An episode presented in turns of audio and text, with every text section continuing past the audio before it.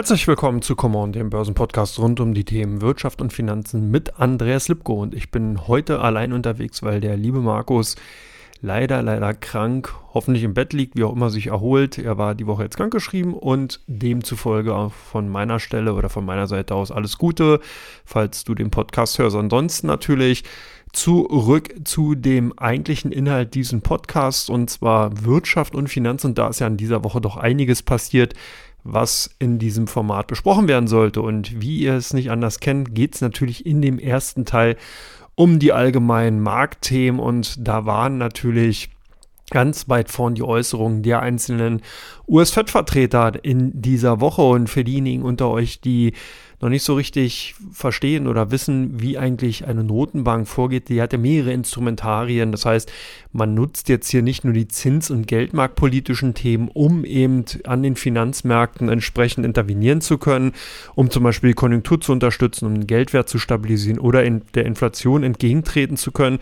Man hat eben auch noch die Möglichkeit durch das sogenannte Wording, das heißt, man benutzt hier bestimmte Aussagen von eben Notenbankvertretern, um die Marktteilnehmer entweder auf ja, bald bevorstehende Zinsschritte, geldpolitische Maßnahmen vorzubereiten oder eben auch etwas Wind aus den Segeln zu nehmen, beziehungsweise Wind in die Segeln zu pusten. Also es funktioniert in beide Richtungen.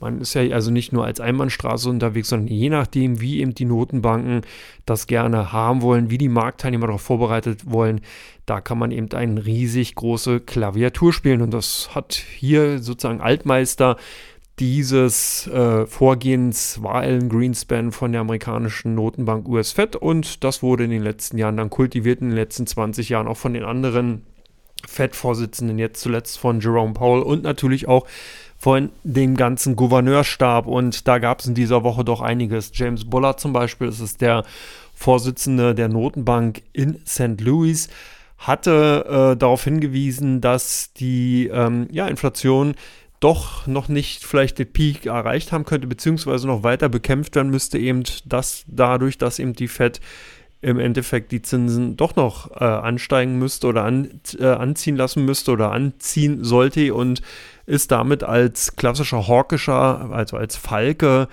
äh, in die Runden gegangen in dieser Woche. Falken sind die Mitglieder in den Notenbankgremien, die für steigende Zinsen sprechen und die taubenhaften, die deutschen Vertreter sind dann die, die eher für Leitzinssenkungen sprechen. Und davon gab es in dieser Woche auch einige, die eher vorsichtigere Töne angesprochen haben und ähm, demzufolge da eben als Vertreter von der US-Fed unterwegs waren. Es war unter anderem Christopher Waller von der New Yorker Notenbank, der hier ähm, darauf hingewiesen hat, dass natürlich die Inflation, insgesamt der Inflationsdruck eben auch auf die amerikanische Konjunktur einwirken wird und dass die Notenbank hier dann natürlich entsprechend auch gegenarbeiten muss. Das heißt, dass man eben durch die Zins- und Geldmarktpolitischen Maßnahmen nicht erstmal als primäres Ziel die Wirtschaft im Blickpunkt haben sollte, sondern natürlich primär den Inflationsdruck aus dem Markt, aus den ja, Entwicklungen nehmen muss und damit man hier nicht nachhaltig dann die Infl äh, nicht nachhaltig die US-Ökonomie, also die US-Wirtschaft gefährdet, weil hier ist natürlich auch noch ein Punkt zu nennen, dass die Inflation nur sehr, sehr schwierig eben auch wirklich beizukommen ist. Das heißt, wir haben hier oftmals Effekte, auf die ich nachher dann auch nochmal eingehen werde, die hier eine Rolle spielen. Das sind also nicht nur immer direkt, wie jetzt zuletzt gesehen, die Rohstoffpreise, die hier eine maßgebliche Rolle spielen, wie jetzt zum Beispiel die Energieträgerpreise, Rohölsorten, Erdgas, dann natürlich auch die Folgeprodukte Benzin und Nahrungsmittel zum Beispiel auch als Rohstoff gesehen, sondern es sind natürlich dann auch Effekte wie die, Lohnpreisspirale. Das heißt natürlich, dass die Effekte aus der ersten Phase heraus, jetzt aus den gestiegenen ja, Lebenserhaltungskosten, viele Arbeitnehmer berechtigterweise natürlich dann auch zu den Arbeitgebern drängen und halt da mehr Lohn einfordern. Das haben wir ja zuletzt auch gesehen. Das bedeutet, dass hier natürlich dann die sogenannte Lohnpreisspirale in Kraft treten kann. Ergo, Arbeitnehmer fordern mehr Löhne und Gehälter von den jeweiligen Unternehmen ein. Die Unternehmen haben geringere ähm, Margen dann auf die Produkte ziehen, die dann aber wieder auseinander, indem man natürlich dann die Endprodukte, die Preise für die Endprodukte mit neu anzieht und äh, oder beziehungsweise auch erhöht und damit natürlich dann wieder diese Spirale in Gang setzt. Teure Endprodukte bedeutet natürlich, dass dann auch wieder die Arbeitnehmer höhere Gehälter einfordern und äh, sozusagen dann diese Lohnpreisspirale losgetreten wird.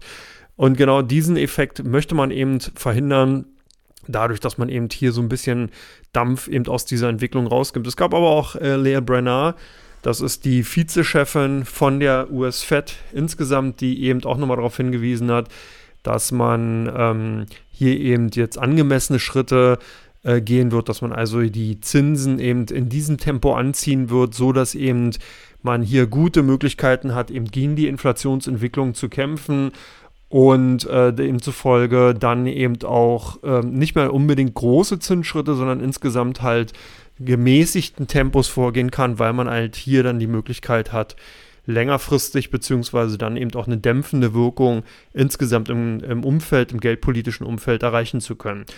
Last but, nee, last but not least nicht, aber immerhin Philip Je Jefferson, der Vorsitzende von der Fed aus Minneapolis, war ebenfalls äh, auf der ähm, auf der, auf der Dorwischen, also auf, eher auf der vorsichtigen Seite unterwegs und hat hier halt auch nochmal darauf hingewiesen, dass man eben äh, das Inflationsziel natürlich als oberstes Ziel sieht und dass das eben auch eine, äh, eine Entwicklung nehmen sollte, damit eben hier kein überbordendes, keine viel zu starke Steigerung sich eben am Horizont abzeichnet und man dann eben äh, wirklich im Endeffekt später das Problem hat, dem der Situation der Entwicklung insgesamt nicht mehr Herr werden zu können.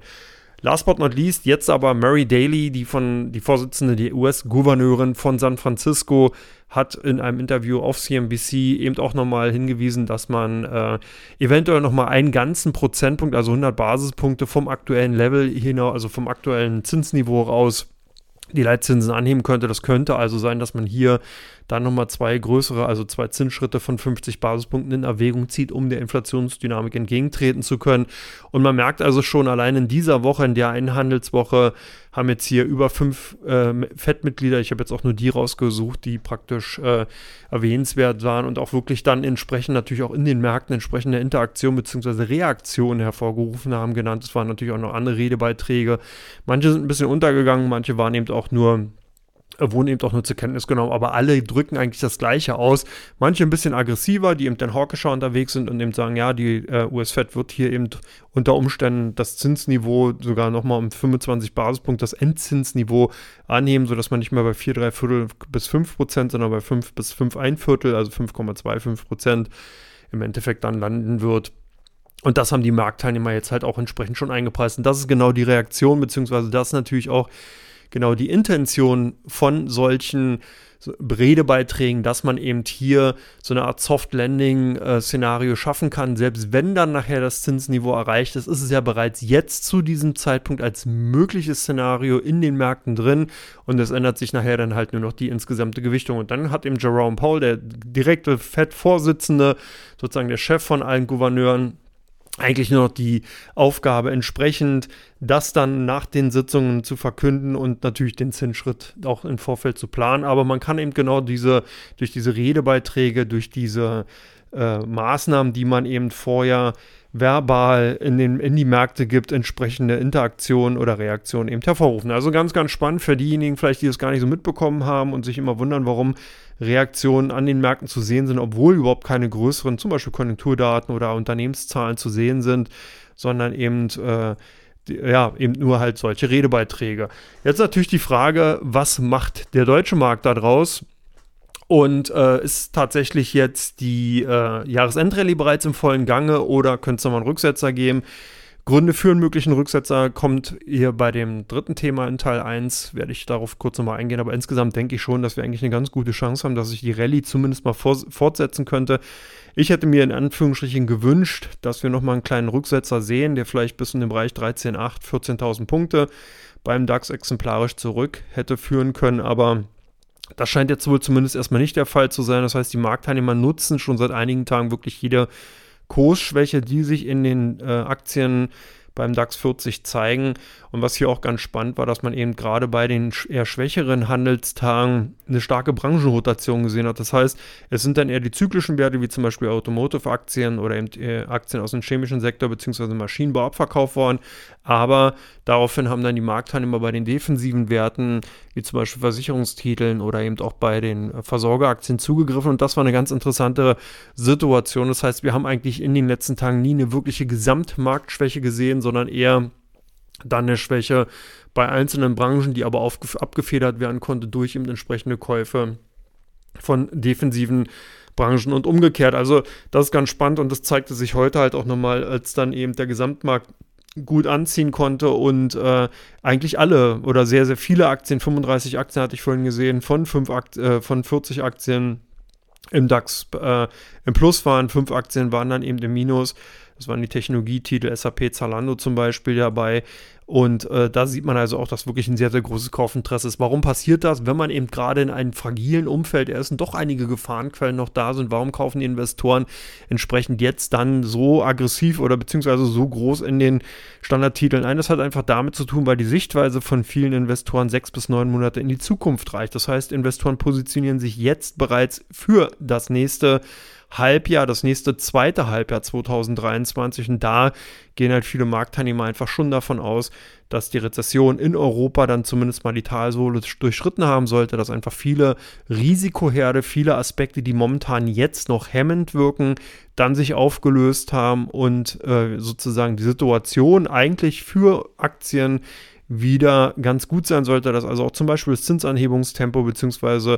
der Zinskorridor dann eben äh, beispielsweise bei der US fest erreicht ist, dass man also dann wieder eher entweder auf diesem Zinsniveau bleibt, was ja auch schon teilweise durch das Wording eben, was ich aus Teil 1, äh, also Thema 1 schon kurz erwähnt hatte, in die Märkte gegeben wurde. Das heißt, dass wir hier keine V-förmige bzw. umgedrehte V-förmige Formation sehen, das heißt einen starken Leitzinsanstieg und danach so wieder, wieder eine Abnahme, sondern eher eine Plateaubildung auf dem Niveau um 5%, dass sich da der Markt wieder dran gewöhnt, weil das eigentlich auch, wenn man hier mal ein bisschen länger zurückguckt, guckt, und zwar vor der Zeit 2007, vor der großen Finanzmarktkrise oder Hypothekenkrise aus den USA, das hatte man eben längere Zeiten höhere Kursen oder höhere Zinsniveaus einfach gehabt, die dann eben auch mal mehrere Jahre Bestand hatten und nicht immer nur quartalsweise einfach entsprechend wieder neu angepasst wurden. Aber das nur mal so als äh, kleinen, äh, als kleine Beibemerkung. Insgesamt denke ich, sehen die Chancen ganz gut aus, dass der DAX sich zumindest jetzt auf dem aktuellen Niveau weiterentwickeln kann, sodass wir tatsächlich zum Jahresende in Richtung 14,6 beziehungsweise das ist ja auch nicht mehr so viel, aber 14,6 bis 14,8 ansteigen könnten und dann eben auch insgesamt einen versöhnlichen Jahresausgang sehen können. Was könnte dagegen stehen? Das ist jetzt natürlich die große, große Gretchenfrage, beziehungsweise das Zünglein an der Waage, wenn man es so will. Es gibt nämlich noch einige Gefahrenquellen und da sieht man auch, dass die Marktteilnehmer oftmals eben, wenn sie eben ein positives Sentiment ausgebildet haben, viele Risikoherde einfach ausblenden und ich habe mir mal so ein paar Gedanken dazu gemacht und denke, dass zum Beispiel die Wiederaufflammung der Inflationsdynamik ein ganz klares Risikoprofil äh, darstellt, was durchaus äh, auch ein Showstopper sein kann, wenn zum Beispiel natürlich die bereits angesprochene Lohnpreisspirale eben an Dynamik zulegen sollte. Man sieht jetzt da bereits schon auch in Deutschland natürlich hier viele Abschlüsse zwischen Gewerkschaften und den Arbeitgebervertretern die in diese Richtung weisen. Da sieht man also dann eben, dass bereits schon die Löhne am Ansteigen sind, dass viele Sonderzahlungen geleistet werden und dass das natürlich, natürlich dann mittelfristig dazu führen kann, dass entsprechende Produkte und Dienstleistungen teurer werden könnten. Also von daher wäre das zumindest von der Lohnpreisspirale her auch eine Gefahr, die natürlich ganz klar zu sehen ist. Dann als zweiter wichtiger Möglicher Risikofaktor sind natürlich die höheren Energieträgerpreise, die ja nicht von ungefähr ansteigen können. Das heißt, wenn hier eine Verschärfung in irgendeiner Region im Nahen Osten äh, zunehmen sollte oder wenn OPEC Plus treffen entsprechend eben auf die äh, nachlassende Nachfrage nach Öl Ölprodukten oder beziehungsweise Rohölsorten entsprechend mit Lieferkürzungen reagieren sollten, dann kann das natürlich auch dazu führen, dass die entsprechenden Rohölsorten wieder teurer werden, dass die Preisniveaus sich anders entwickeln. Momentan sind sie ja am Fallen. Wir sehen die Brand Crude Sorte und WTI doch seit einigen Tagen etwas stärker unter Druck. Auch heute ähm, teilweise minus 3% unter sogar 90 ähm, US-Dollar-Marke bei Brand Crude ähm, notiert. äh, sollte sich das Ganze wieder umkehren, würde halt wieder natürlich auch eine neue Dynamisierung bei der Inflationsentwicklung stattfinden. Das bedeutet also, hier muss man ganz klar ein Auge drauf haben. Das gleiche tritt oder gilt natürlich auch für den Bereich der Strompreisentwicklung und zum Beispiel Erdgas. Da können natürlich saisonale Effekte eine Rolle spielen, sollten wir wirklich hier in der Nord oder auf der Nordhalbkugel entsprechend sehr, sehr kalte Winter bekommen, dann bedeutet das natürlich, dass entsprechend die Energieträger, dass entsprechend mehr Heizkapazitäten zur Verfügung gestellt werden müssten. Und das kann natürlich dann auch nochmal diese ganze Thematik wieder in Gang bringen. Das dritte ist dann daraus resultierend ein Renditeanstieg an den Anleihenmärkten. Warum ist das problematisch? Na, weil der risikolose Zins bei den Staatsanleihen gerne als Benchmark herangezogen wird. Das heißt, als Investor gucke ich natürlich, wenn ich die Möglichkeit habe, bei amerikanischen Staatsanleihen zum Beispiel eine Rendite von 4, 4,5 Prozent zu erzielen und ich am, an den amerikanischen Aktienmärkten Unternehmen vorfinde, die vielleicht keine große Ertragssteigerung mehr aufweisen, wo also das äh, Renditekapital dadurch begrenzt ist, dass eben die Kurssteigerung bei den Wachstumsaktien insgesamt durch die mangelnde Wachstumsdynamik im operativen Geschäft begrenzt ist. Und bei den klassischen Value-Titeln zum Beispiel eben durch das rückläufige operative Geschäft dann auch sich die Dividendenrendite reduziert, dann habe ich hier natürlich ein Problem, weil Aktien Anlagen ja per se dann risikobehafteter sind als jetzt eben Anlagen im Anleihebereich, gerade bei, also hier natürlich speziell als äh, Anlagen im Staat, bei den Staatsanleihen. Und hier gelten ja die amerikanischen Staatsanleihen mit AAA immer noch mit als sicherer Hafen. Und dieser Vergleich, dieser Benchmark-Ansatz ist genau das Problem, was dann natürlich noch entgegenwirken kann. Das heißt, je stärker die Renditen oder je höher die Renditen an den Anleihenmärkten bei den amerikanischen Staatsanleihen oder in Europa eben auch bei den deutschen äh, Staatsanleihen entsprechend steigen, desto stärker muss, sollte sich natürlich auch die Aktien oder beziehungsweise die äh, Konjunkturentwicklung darstellen, um eben Aktienengagements eben attraktiv zu machen. Das ist halt auch ein interessantes Gleichnis, was man halt immer wieder auch betrachten sollte. Das ist natürlich auch interessant für Privatanleger, die sich darüber auch Gedanken machen sollten, wenn man eben im Kapitalmarkt unterwegs ist, wo man eben dann einen risikoloseren Ansatz hat, wenn man das so sagen kann, und dafür natürlich entsprechend höhere Rendite bekommt, weil die Aktienanlage natürlich immer äh, mit höherem Risiko behaftet ist, wie gesagt, als eben Anlagen bei Staatsanleihen. Also das ist natürlich auch ein wichtiger Aspekt und der kann dann eben auch nochmal auf das Gesamtniveau drücken und dann den Aktienmärkten so eine Art Deckel verpassen. Lars, also als vier an vierter Stelle natürlich jetzt zumindest mal von den harten konjunkturellen Faktoren natürlich die Konjunkturentwicklung generell in Europa, in den USA und hier auch in Asien, schrägstrich speziell in China. Und sollte es hier natürlich zu einer Konjunkturabkühlung kommen in irgendeiner Form, in Amerika steigt, zeigt sich momentan äh, eine Stagnation auf hohem Niveau. In Europa sehen wir eine Abkühlung, aber eine Tendenz zur Bodenbildung. Und in äh, China ist es halt so, dass dort natürlich alle mit Argusaugen auf die Entwicklung der Zero-Covid-Policy, der, der Null-Covid-Politik gucken. Wenn sich das dahingehend aufweichen könnte, dann könnte natürlich auch wieder eine Belebung bei der Konjunktur stattfinden. Dann könnten viele Lieferkettenprobleme, die momentan dadurch auch entstehen, behoben werden. Und das wäre dann sozusagen auch nochmal ein Startschuss, zumindest für die Konjunktur in China. Und demzufolge ist das natürlich auch ein ganz wichtiges Kriterium, was man auf jeden Fall auf der Agenda behalten sollte. Worauf man gucken sollte. In den USA ganz wichtig, ob eben die angestiegenen Renditen, beziehungsweise dann eben auch natürlich die Zinspolitik von der FED zu einem Abwürgen, einer signifikanten Verlangsamung bei der Konjunkturentwicklung in den USA kommen könnte. Und da wird auch bereits schon kolportiert, dass man eben im Jahr 2023 mit einer Rezession in Amerika rechnen sollte. Und jetzt kommt es halt nur darauf an, ich hatte ja bereits vorhin schon gesagt, Investoren gucken sechs bis neun Monate voraus, wann diese potenzielle Rezession kommt. Sollte die tatsächlich im vierten Quartal 2023 kommen, könnte das noch bedeuten, dass die Aktien jetzt, man erinnert sich nochmal sechs bis neun Monate voraus, zumindest mal noch bis zum ersten, Ende ersten Quartal 2023 relativ gut performen könnten, beziehungsweise seitwärts laufen könnten und danach dann erst äh, eine Verkaufstendenz sich zeigen könnte, weil man ja dann anfängt, die rezessiven Tendenzen in der amerikanischen Konjunktur einzupreisen. Also von daher kommt es hier darauf an, wann tatsächlich mit dieser Rezession oder mit einer Abkühlung in den USA gerechnet wird. Jetzt so ein bisschen nochmal in die politische Ecke geschielt. Wir hatten ja diesen einen kurzen Schreckmoment am Mittwoch gesehen als im polnischen Grenzgebiet zur Ukraine Raketen eingeschlagen sind und da die äh, Schuldzuweisung relativ schnell dann auch da war. Und da sieht man einfach auch, dass diese Eskalation auch ein sehr, sehr wichtiges Kriterium dafür ist, äh, für die Aktienmärkte, wo die sich halt hinentwickeln werden und können, weil natürlich das genau diese Unwägbarkeiten sind, die eben Risiken für die Aktienmärkte ganz klar darstellen. Das ist Unsicherheiten, die Investoren dann natürlich nicht in Kauf nehmen wollen und sich dann entsprechend an die Seitenlinie an den Aktienmärkten stellen, um eben genau solchen Volatilitäten entgegenzukommen. Das heißt, hier ist ganz klar zu sehen, eine Eskalation, zum Beispiel im Ukraine-Konflikt, wäre auch ein ganz klarer Hämmer.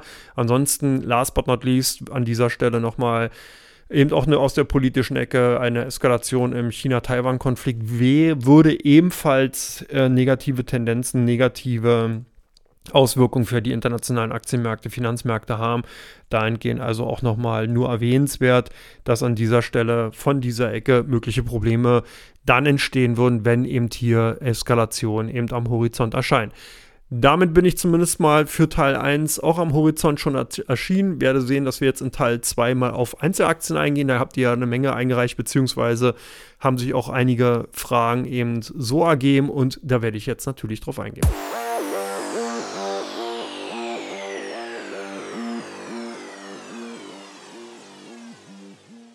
herzlich willkommen zurück zu Teil 2 von Come On, dem Börsenpodcast. Heute ich alleine, Andreas Lipko hier äh, unterwegs, ohne Markus, der ja krankheitsbedingt nicht dabei ist. Und da gibt es das erste oder die erste Frage zu dem Unternehmen Applied Materials nach den Zahlen. Wie sind die einzuschätzen?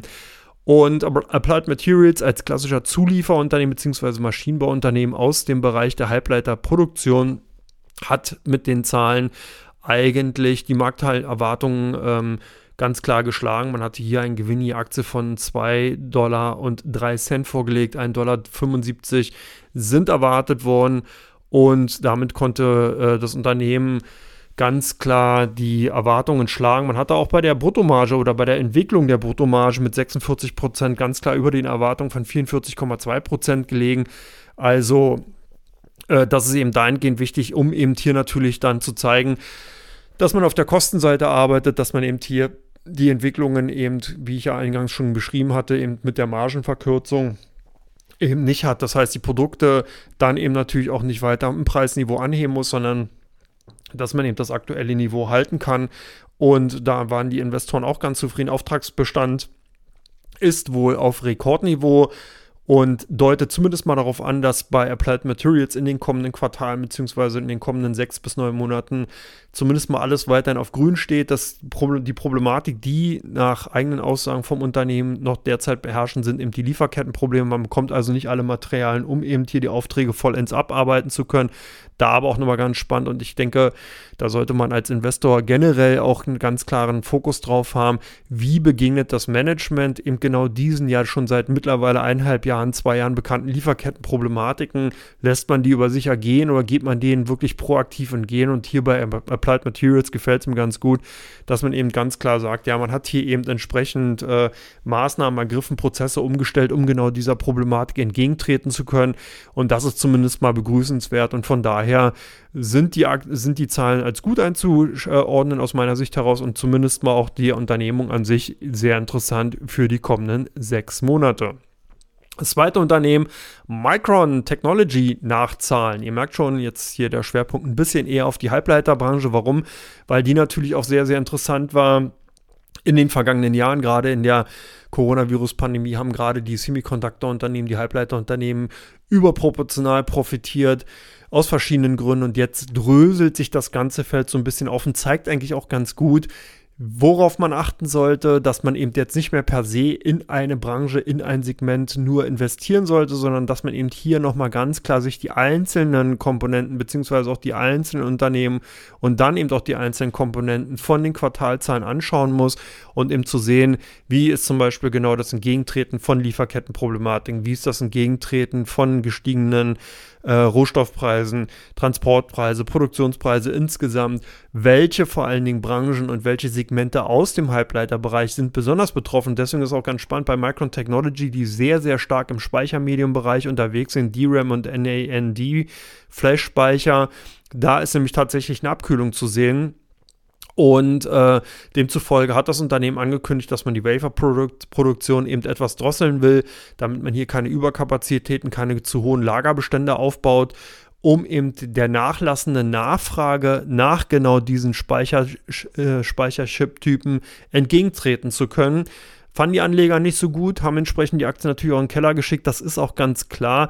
Man hat hier davon gesprochen, dass die Nachfrage nach DRAM und äh, NAND Flash-Speichern um 20% niedriger äh, ausfallen könnten oder ausgefallen sind im aktuellen Quartal. Und das ist natürlich schon eine Adresse und zeigt eben auch nochmal, in äh, was für einer Verfassung dieser Segment, dieser Sektor insgesamt ist.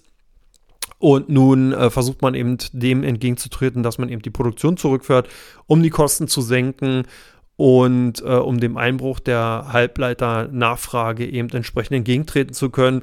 Ich denke, das ist natürlich auch ein klassisches Beispiel dafür, dass wir eben hier diese, diese ähm, Schweinezyklen in diesen Bereichen vorfinden. Das heißt, dass man hier sehr, sehr schnelle Trendwechsel sieht. Also es ist nicht ein langsames Abflachen, sondern wie man eben hier sieht, 20 Prozent innerhalb eines Quartals. Das ist schon ordentlich. Das kennt man teilweise eben auch nur wirklich aus sehr stark zyklischen Bereichen, LKWs, Automotive, wo dann eben aufgrund von zum Beispiel wie jetzt in China durch die Zero-Covid-Policy dann natürlich auch en entsprechend die Nachfrage einbrechen kann.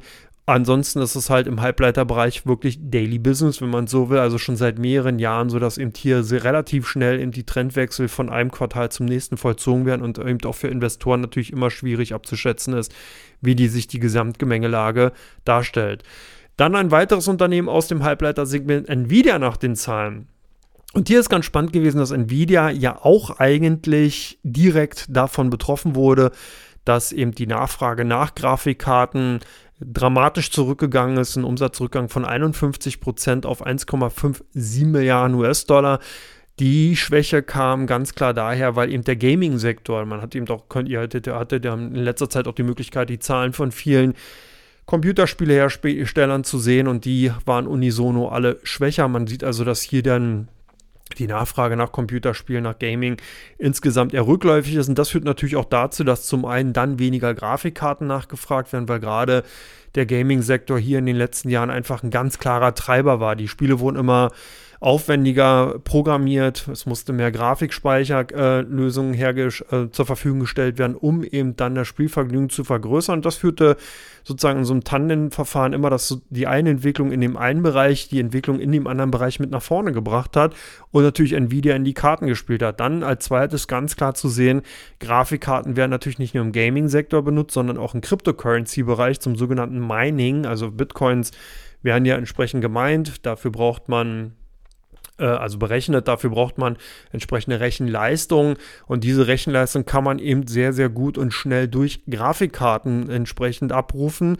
Und die sind dann eben gerade für zum Beispiel eben das Schürfen von Bitcoins in großem Stil gekauft worden und haben dann äh, natürlich auch den Umsatz von Nvidia mit nach vorne gebracht. Und hier gab es aber auch sehr, sehr viele Turbulenzen in den letzten Jahren Monaten und äh, Wochen, sodass dann also die Nachfrage nach Grafikkarten, Produkten von zum Beispiel Nvidia nicht mehr so groß war und sich das Ganze entsprechend negativ entwickelt hat. Nichtsdestotrotz sind die Aktien dann aber nach den Zahlen angestiegen. Warum? Ja, weil Nvidia hier im Vorfeld, und das zeichnet eben auch interessante und gute Unternehmen aus, mehrere Standbeine aufgebaut hatte und unter anderem im Rechenzentrumgeschäft äh, sich im Vorfeld schon durch Zukäufe, durch selbst, äh, durch äh, generische äh, Positionierung gut positioniert hat, sodass dieses, äh, das, das Geschäft mit Rechenzentrum um gut 31 Prozent auf 3,83 Milliarden US-Dollar angewachsen ist. Und damit konnte man eben einen Großteil der Umsatzrückgänge aus dem Grafikkartensektor eben auffangen und äh, sogar auch einen großen Teil der das Ausfuhrverbot, Ausfuhrstopp nach, von Chips nach China, was eben auch nochmal natürlich ins Kontor geschlagen hat, konnte damit ebenfalls abgefedert werden. Also man sieht schon, und das finde ich eben genauso spannend, das heißt, wie reagieren denn eben die, das Management von Unternehmen nicht nur eben auf Probleme, die externer Natur sind, sondern dass man eben hier natürlich sagt, okay, wir sind in einem zyklischen Geschäft tätig, wir gucken, dass wir eben hier versuchen, eine Stabilität in die Ertragslage reinzubringen. Nvidia hat es aus meiner Sicht gemacht und auch mal wieder bewiesen, dass es der richtige Schritt war und äh, dass zumindest mal die Positionierung von Nvidia äh, aus meiner Sicht heraus ganz gut ist und dass man eben entsprechend hier auch ein gutes Management hat, also von daher ein interessantes Unternehmen ist. An vierter Stelle an dieser Stelle die Siemens-Aktien nachzahlen, die ebenfalls in dieser Woche Zahlen vorgelegt haben. Und jetzt natürlich die Frage, wie sind die einzuordnen? Da kann man ganz klar sagen, sehr, sehr positiv. Siemens hat eben in den letzten Jahren die Struktur im Konzern ganz klar geschärft. Man hat viele Unternehmensteile durch Spin-offs an die Börse gebracht. Man hat sich hier als Elektro- und Technologiekonzern einfach ideal positioniert, sodass das Geschäft mit der Digitalisierung für Siemens momentan wirklich die eierlegende Wollmilchsau ist, man hier zweistellige Wachstumsraten hat. Und das natürlich gerade spannend, wenn man insgesamt sieht, dass das Wachstum von Siemens für das kommende Jahr, also Siemens hat nämlich jetzt Jahreszahlen vorgelegt, also ähm, bei der Siemens AG ist es so, dass das Geschäftsjahr mit Ende September endet und ähm, sozusagen nicht wie andere bei anderen Unternehmen zum Jahresende direkt Ende Dezember ist. Es gibt noch andere Unternehmen, Apple hat ebenfalls ein verschobenes äh, Geschäftsjahr, also so, dass Siemens jetzt hier in diesem Fall tatsächlich schon Jahreszahlen vorgelegt hat.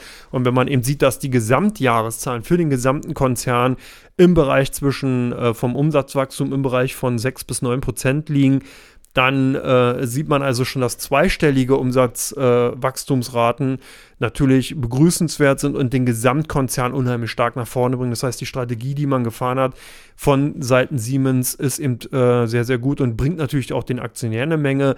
Nicht nur jetzt vom reinen Zahnmaterial, sondern eben auch monetär. Siemens hat eben angekündigt, dass man die Dividende anheben will auf 4,25 Euro. Erwartet wurden 4,17 Euro. Zuvor hatte man 4 Euro gezahlt.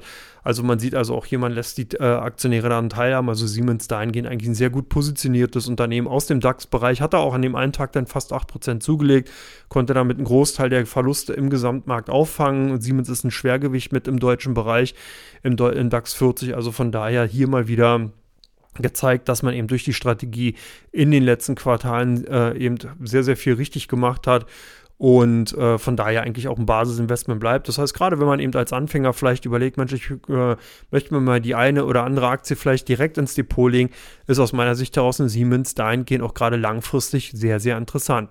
Last but not least müssen wir natürlich auch auf die Alibaba-Aktien eingehen, ein Unternehmen, was eigentlich immer wieder auch hier angefragt ist, was wir nicht jedes Mal mit reinnehmen, was auch immer wieder bei den meistgehandelten Werten bei Comdirect und bei den meistgesuchten Werten Burn Vista entsprechend natürlich auftaucht und jetzt hier auch in dieser Woche mit Zahlen, die am 17.11. vorgelegt wurden, vor äh, Markteröffnung in Hongkong und nach Marktschluss äh, in den USA.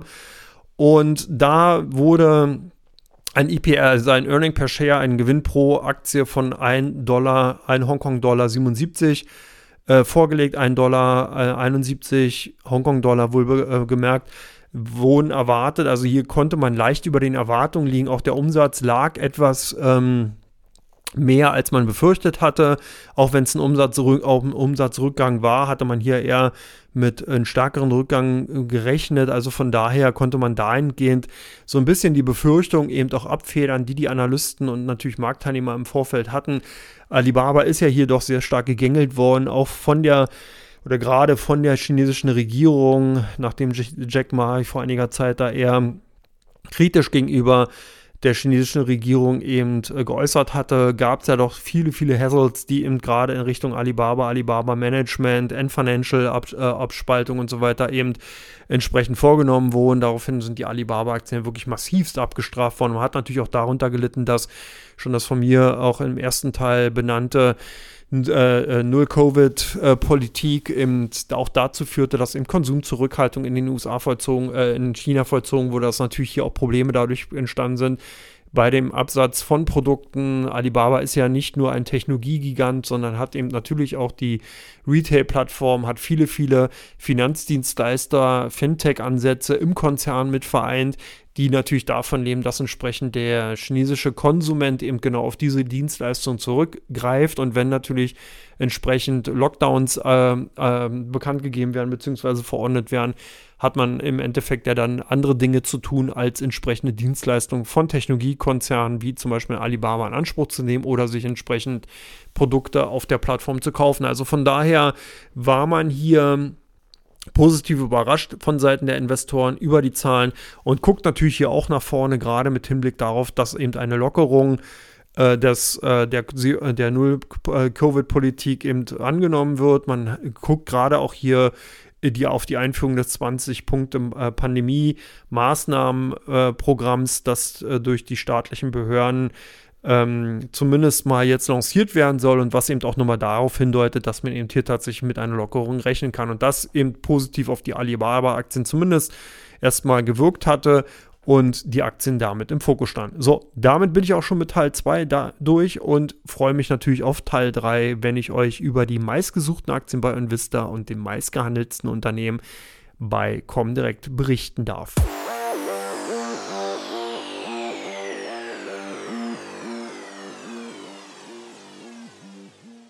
Herzlich willkommen zurück zu Common Teil 3. Jetzt geht's in die letzte Runde und zwar fange ich an mit den Unternehmen, die am meisten bei Onvista gesucht werden und da haben wir an erster Stelle die Amazon-Aktie. Da werden wahrscheinlich die ein oder anderen Bordbesucher bei Onvista danach gesucht haben, warum die Aktien sich aus dem, zumindest mal kurzfristig aus dem Abwärtstrend befreien konnten. Da gab es nämlich einige Kurssprünge. Das durfte dann auch zum einen, dürften das an den Quartalzahlen von Walmart gelegen haben dem großen Handelskonzern aus den USA und zum zweiten die Ankünd der Ankündigung gefolgt sein von Amazon, dass man eben Mitarbeiter entlassen möchte oder entlassen wird, um eben den Kostendruck etwas absinken zu können. Das eine Leid ist das anderen freut, um es mal ein bisschen salopp zu formulieren. Auf jeden Fall die Amazon-Aktien haben daraufhin positiv reagiert und konnten einige Prozent zulegen. Das zweite Unternehmen, eigentlich auch ein Dauergast, Tesla. Tesla ebenfalls gesucht und da gibt es momentan doch einige Skepsis darüber, ob der CEO von Tesla, Elon Musk, tatsächlich nicht mit der Aufgabe überfordert sein könnte, nochmal zusätzlich als CEO von Twitter in Erscheinung zu treten. Und das wurde heftig diskutiert. Da gibt es tatsächlich sehr, sehr viele Zweifel darüber, ob entsprechend diese Doppelfunktion wirklich gut für beide Unternehmen ist. Da war man ja auch bereits im Vorfeld eigentlich bei Twitter ja eben äh, Jack Dorsey ja schon eben auch aus dem Amt gedrängt hat. Er hat ja auch diese Doppelfunktion gehabt, war CEO bei Twitter und CEO bei Block oder aka Square, also dem Zahlungsdienstleister und hat ja dann den Chefposten bei Twitter aufgegeben, um sich eben mehr dem Chefposten, dem CEO, der CEO-Position bei Block widmen zu können. Jetzt geht die ganze Diskussion bei Elon Musk weiter und wie gesagt, wurde relativ stark bei Invista auch besprochen. Last but not least, einer weiter, ein weiterer großer US-Technologiegigant Apple ebenfalls stark gesucht bei Invista, haben ihm doch einige äh, User danach gesucht, warum die Aktien doch so stark im Endeffekt dann auch zulegen konnten. Und da sind Gerüchte im Markt, dass es jetzt bald zu der Produktion, Massenproduktion der sogenannten Mixed Reality Headsets von Apple kommen soll. Das soll ein Produkt sein, was die Möglichkeit gibt, bei Augmented Reality sowohl als auch bei der Virtual Reality mit dabei sein zu können. Das heißt, wie eine Art VR-Brille oder eine Augmented Reality-Brille, die dann eben ab März 2023 eben zur Verfügung stehen soll und da so ein bisschen neue Fantasie natürlich auch in die Apple-Aktien gebracht hat. Stichwort Metaverse und äh, dass man eben hier dann ein neues Produkt neben der Apple Watch, die ja dann auch Apple in den, bei den letzten Quartalzahlen hier doch einiges von den Umsatzrückgängen beim iPhone eben ersetzen konnte, dann vielleicht hier den zukünftigen Kassenschlager gefunden hat. Schwenken wir rüber zur Comdirect und gucken mal da, was für Aktien gehandelt wurden. Wir haben hier an erster Stelle beziehungsweise unter den Top 5 der inländischen Aktien ganz klar die Mercedes-Benz-Aktie gesehen und da waren es natürlich die Nachrichten rund um den möglichen Preis, die Preisreduktion in China bei den elektrifizierten Modellen die die Aktien zu kurzzeitig unter Druck gebracht haben. Das heißt, auch unsere Kunden haben angefangen, die Aktien dann aus ihren Depots eher tendenziell zu verkaufen. Das heißt, die Aktien waren unter hohem Handelsvolumen ganz klar unter den Top 5 Werten, zumindest mal mit eher verstärktem Verkaufsdruck zu finden gewesen. Auf Platz 2 die Aktien von BP die ja jetzt eben auch durch den Ölpreisrückgang im Brand Crude und sowohl als auch bei WTI ebenfalls für Gewinnmitnahmen oder unter Gewinnmitnahmen gelitten haben. Hier sind dann Investoren doch dabei gewesen, haben ihm gesagt, Mensch, wenn die Ölsorten rückläufig sind, dann dürfte hier auch das Geschäft, die Marge entsprechend bei den Ölkonzernen rückläufig sein. Demzufolge scheinen hier einige Kunden entsprechend sich von einigen BP-Aktien getrennt zu haben. Und last but not least die Microsoft-Aktien, da muss ich sagen, äh, stark gehandelt in dieser Woche, aber einen richtigen Grund konnte ich nicht finden. Und vor allen Dingen ganz spannend ist auch hier, dass man wirklich sieht, sehr ambivalent. Das heißt, wir hatten einige Käufer, einige Verkäufer, die sich wirklich ausgewogen haben und die einfach auch nochmal zeigen, dass hier auch keine klare Richtung war. Und wenn man sich den Chart ansieht, sieht man das auch sehr gut.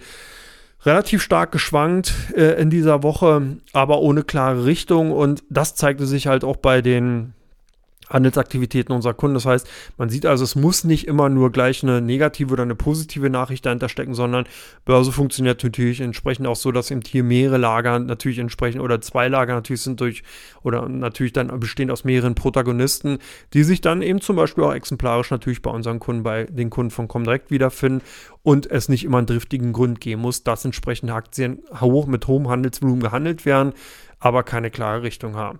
Eine klare Richtung habt ihr hoffentlich. Ich habe sie zumindest für das Wochenende. Ich werde nämlich jetzt ins Wochenende gehen. Bedanke mich schon mal dafür, dass ihr mir zugehört habt. Wenn ihr Fragen habt, dann gerne an uns schreiben. Wir nehmen natürlich jede Anregung gerne auf. Ihr macht da auch schon fleißig Gebrauch von in den letzten Wochen und Monaten. Vielen Dank nochmal an dieser Stelle von mir dafür. Ansonsten wünsche ich euch natürlich ein schönes Wochenende, nochmal gute Besserungswünsche an Markus an dieser Stelle von mir und wir hören uns hoffentlich nächstes Wochenende wieder hier als Duo und werden euch dann entsprechend berichten, was dann so an den Finanzmärkten passiert ist. Mir bleibt nichts weiter übrig, als euch einen schönen Abend, ein schönes Wochenende und alles Gute zu wünschen. Macht's gut, genießt euer Leben. Bis dann.